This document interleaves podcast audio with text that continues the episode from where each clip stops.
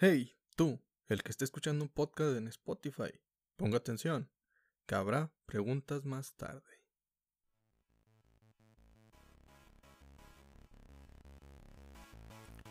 Hey, buen día, buena tarde, buena noche. Sea la hora que esté escuchando este podcast. Te saluda tu amigo Don Nadie, a toda esa gente elegante de Spotify, en este lunes épico de Tecno Geeks, donde nos enfocaremos en hablar acerca de tecnología, ciencia e innovación. En algunas ocasiones serán especiales y en otras solo hablaremos de noticias importantes que hayan ocurrido en la semana. Así que déjame darles la bienvenida al Club de los Donadi, el club y comunidad al que todos pueden pertenecer. Somos el podcast más variado del Internet porque nos encanta hablar de todo sin poseer conocimiento de absolutamente nada. Como usted lo ha leído en la descripción, el especial de este día es el futuro de las consolas de videojuegos Probablemente te estés preguntando la razón por la cual hablamos de videojuegos en este día y no en Freaks and Crips, que son los viernes. Y es muy sencilla.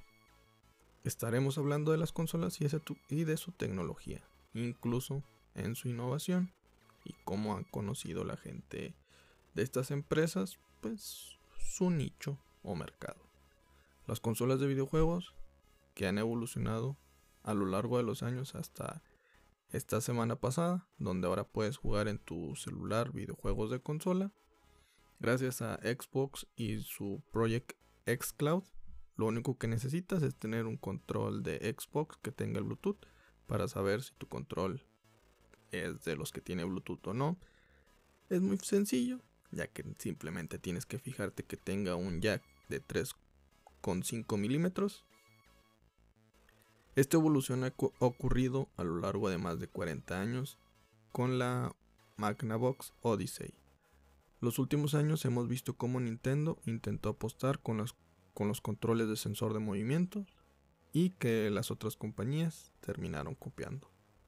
Actualmente Sony y Microsoft se han enfocado en crear consolas más potentes para videojuegos con mayor resolución, mayor capacidad de almacenamiento más rapidez en lectura de archivos y también en su descarga y sobre todo eliminar los tiempos de carga. Nintendo desde la Wii se quedó atrás en ese aspecto, por tal motivo ha decidido apostar por la nostalgia a todos los videojuegos pues, que, que son sagas impresionantes como Pokémon, Mario o Zelda. Por muchos años también apostó por las consolas portátiles como la Game Boy, Nintendo 10, Nintendo 3DS, este, Game Boy Advance, el Color, etc. Las cuales fueron un rotundo éxito. Caso contrario con, con la Wii U. Ahí es donde Nintendo entendió su mercado. ¿Por qué? Porque nadie entendía qué era la Wii U, si era una consola o si era una portátil. Intentaron que eran como que las dos, pero necesitabas a fuerza que estuviera conectado a la luz y que diera la señal a tu consola portátil. Entonces decías, entonces no es tan portátil porque necesita una señal y cosas así por el estilo. Nadie le entendió, pero los que aprendieron fueron ellos como Nintendo. Ya que la gente que compra sus consolas es por lo portátil, ya que sus juegos no son tan exigentes como para ser vistos en una pantalla 4K o de alta resolución. Pero para un multijugador como el Smash Bros., ahí sí ya sería necesaria que se juegue en una pantalla más grande para tener una mejor experiencia. Por lo tanto, crearon este, la Nintendo Switch. Una consola versátil que es portátil y puede convertir, bueno, más bien puede conectarse a una televisión en dado caso que no quieras usarla. Y buscarás alguna. Y si es que tú busques una consola portátil, nada más porque quieres ahorrar o lo único que lo vas a usar es para viajar, entonces la Switch Lite es la opción. El problema de estas consolas es que tienen poca memoria de almacenamiento, poca resolución y es complicado para los fabricantes sacar videojuegos grandes para las especificaciones de la Switch, por eso se tardan más tiempo en desarrollar estos videojuegos como la Witcher 3 que consumen casi completamente la memoria de almacenamiento de la consola, aunque la ventaja que existe en la nueva moda es descargar los videojuegos, entonces puedes eliminar algunos mientras descargas otros, pasas todos esos, ya terminas la historia y ahora los eliminas y puedes descargar otros. También, pues bueno, lo que hacen es que tristemente cada vez es más común tener videojuegos con DLCs, donde son complementos del videojuego que tú ya compraste y aparte tienen un costo extra y también te van consumiendo la memoria. Imagínense, el, la Xbox One tenía como 512 GB de memoria y te alcanza como para 6 o 7 juegos, que es muy poquito la verdad. Ahora imagínense la, la Switch. Triste, pero no. Ni siquiera creo que llega a 64 GB. Que la puedes aumentar con una USB. También las de Xbox tienen ya su este, memoria exterior. Pero pues qué flojera estar, que estar cargando. Así es esto de los videojuegos. Aquí es donde Microsoft vio una oportunidad ya que este problema de falta de almacenamiento se ha presentado bastante en las consolas y por tal motivo ha sacado una nube para los juegos llamados, llamada más bien xCloud. También Google intentó esto con los videojuegos y una nube llamada Stadia, pero pues para qué hablar de esto si pronto va a dejar de existir el Google Stadia. Sony con PlayStation siempre ha intentado innovar y cuando no ha podido, la gente de cualquier manera se mantiene en esa consola por la cantidad de exclusivas que cuenta, por la inversión a nuevas historias con gráficas impresionantes, mientras Nintendo apuesta por ser una consola casi llena de exclusivas y apunta a la nostalgia, Sony con la PlayStation apunta a la diversidad.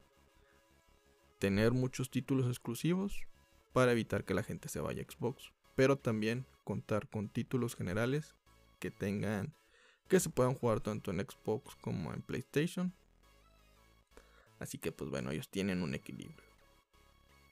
Pues para que vean, ¿eh? aprendan de esto. Más, hasta en negocio les estamos enseñando. ¿Qué dirían ustedes? Actualmente batalló en aceptar el crossover entre plataformas o consolas para los juegos multiplataformas como el Call of Duty, Fortnite, Rocket League, etcétera. Por ejemplo, los que son los de EA, esos todavía no se pueden. Por eso pues, sería algo importante, ¿no? Que se pudieran los FIFAs y cosas así. Ah, no creo que el nuevo ya se puede.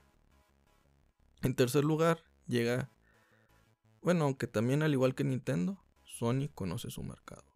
Y ya en tercer lugar tenemos, llega quien intenta distinguirse y que le ha costado bastante, sobre todo sus errores, pero que al parecer ha aprendido. Aprendió, pues bueno, de bastantes caídas. Y pues bueno, esta empresa es Microsoft con la Xbox.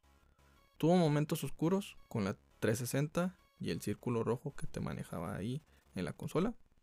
Y la polémica que existió cuando sacaron la Xbox One, donde ya no podrías utilizar juegos usados. O sea, tú ya no le puedes prestar a tus primos, a tus hermanos, o lo que quisieras, a cualquier familia, no le puedes prestar un videojuego porque una vez que lo utilizas en tu consola, se activaba un código y ya no iba a poder ser reutilizado. Ya no ibas a poder ir a a estos, ¿cómo se llamaba? Como tipo blockbuster que antes existían, que era donde rentabas videojuegos y películas. No podías ir a rentar un videojuego porque ya no te lo iban a permitir en esta consola. Después pues recapacitó, incluso Sony hasta se burló de ellos.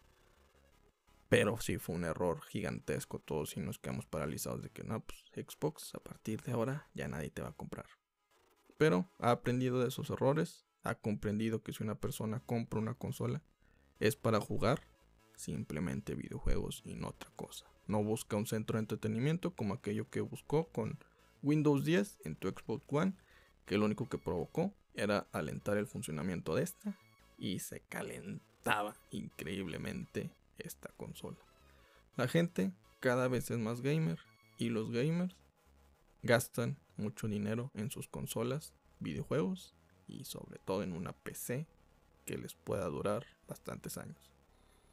Ahí es donde Microsoft detectó una oportunidad, ya que al contar con el sistema operativo más usado en el mundo, que es Windows, puede apostar a un crossover entre la PC y la consola.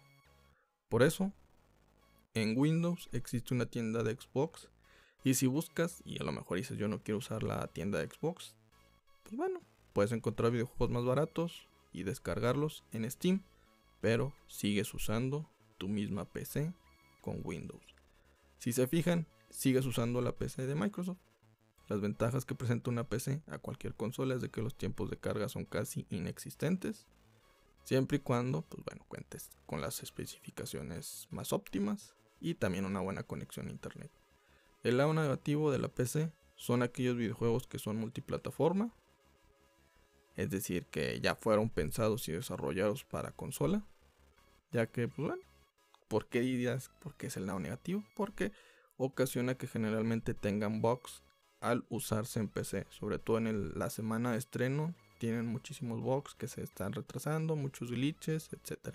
El caso más conocido es Batman de Arkham Knight, que era imposible jugar en PC, incluso toda la gente lo regresó. Aún ha habido bugs en PC como en Gears of War 5, igual que fue pensado para consola y terminó pasándose también a PC, pero pues bueno, ya fue arreglado. Y en Call of Duty, la de Modern Warfare, que también, y creo que también hasta el Black Ops tuvo problemas. Los han arreglado bastante rápido, pero existen. Debido a, este gran problema, o pequeño como tú lo quieras ver, siguen apostando en consolas, pero cada vez las están convirtiendo en algo más parecido a la PC. Es visible desde la Xbox One, donde tienes aplicaciones que en PC también, y este año han sacado un teclado gamer para esta consola para que niños, jóvenes o adultos comiencen a adentrarse más al modo óptimo de jugar videojuegos, el cual es con una PC. La PlayStation 5 y Xbox Series X prometen tener una mejor capacidad de lectura y reducir bastante los tiempos de carga, pero Xbox lo está haciendo con el motivo de darte una experiencia casi como de PC. Vean la consola, es una caja como de PC la empresa MSI de, que se dedica mucho hacia los gamers ha sacado PCs portátiles muy, muy al estilo de esta. O sea, Xbox le está copiando esta PC portátil y Xbox Series X será una consola con pintas de PC, por lo que parece. Por eso se rumora que será más cara de, lo que se estaba esperando. Pero imaginen que les vendan una computadora gamer a 15 mil pesos entre 15 mil y 20 mil pesos, la verdad es una ganga. Y pienso que es lo que está intentando Microsoft. Tal vez esta sea la última generación de consolas, porque lo más probable es que la siguiente ya Microsoft te esté vendiendo una Xbox ya totalmente PC gamer, donde lo único que tengas que hacer cada año o cada dos años o cada determinado tiempo va a ser cambiarle su procesador su tarjeta gráfica o cualquier otro componente. Y así de esa manera actualizas tu consola PC. Como una compu gamer, pero sin gastar tanto dinero y sin tanto espacio. Por eso, Xbox también tiene el Game Pass Ultimate que te permite tener videojuegos en la consola y PC, usándolos en los dos sin necesidad de hacer dos compras separadas. No es de que voy a comprarlo, déjame comprar este Halo en el Xbox ay, ahora déjame comprarlo también en la PC, no. Ya tienes la este pass donde los puedes tener en los dos, donde quieras lo puedes jugar. Para concluir, el futuro de las consolas según Microsoft es en la PC. Es decir, será cada vez más de nicho, aunque no descarga la posibilidad de juegos portátiles como ahora lo está haciendo en Project X Cloud que puede usar que tú lo puedes usar en tu dispositivo móvil. El futuro de las consolas, según Sony, es complicado. Tal vez sea el único que mantenga la esencia de la consola tradicional, porque no se ve que intente evolucionar. Tal vez se mantenga vivo por las exclusivas. Solo el tiempo nos lo dirá. En Sony la piensan bastante, por algo han aceptado el crossover entre consolas y tener la nube en la pues en este sistema de Microsoft.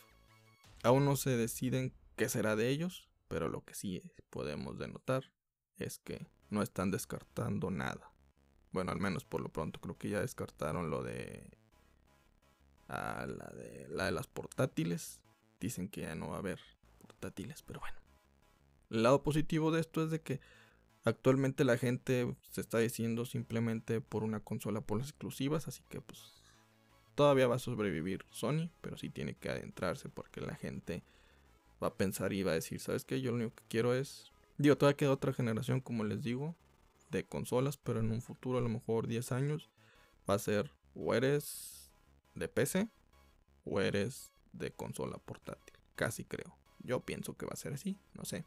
Y por último, Nintendo ve el futuro de las consolas como portátiles y en los dispositivos móviles, que igual sigue siendo un portátil. Aunque en los dispositivos móviles aún no le ha invertido fuerte a este, pero ahí la lleva. Le falta crear videojuegos más potentes y que puedas usar con las dos manos, ya que con los celulares de gama alta y los procesadores que están utilizando, pueden sacarle bastante jugo. Eso es lo que concluimos, eso es lo que movemos el futuro de los videojuegos en las consolas, de acuerdo a lo que están haciendo las compañías. Cuéntanos qué piensas de este especial, qué piensas acerca del futuro de los videojuegos, qué consola usas y por qué. Por favor, compártenlo. Sería algo muy padre. Yo uso Xbox, pero simplemente lo uso porque soy muy fan de, de Halo. Sí, tristemente el 5 fue una caca, pero pues bueno. Ay, Dios santo. Pero es lo que me mantiene ahí y es lo que me mantendrá. Solo para hacer una corrección del podcast anterior, donde hablé acerca del Note 10 Lite.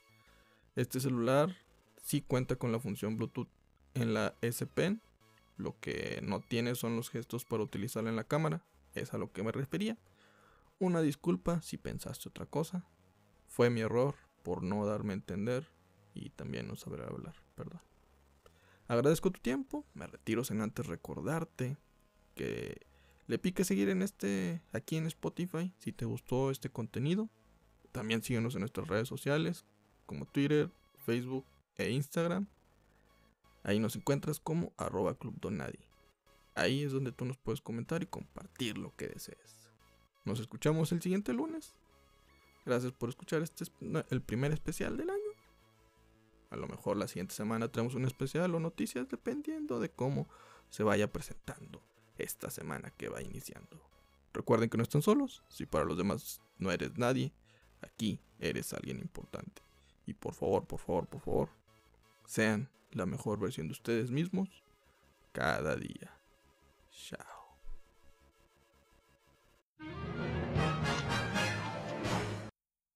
Ya hemos ido a la luna. Lo único que nos falta es que le des seguir este podcast. ¿Qué esperas?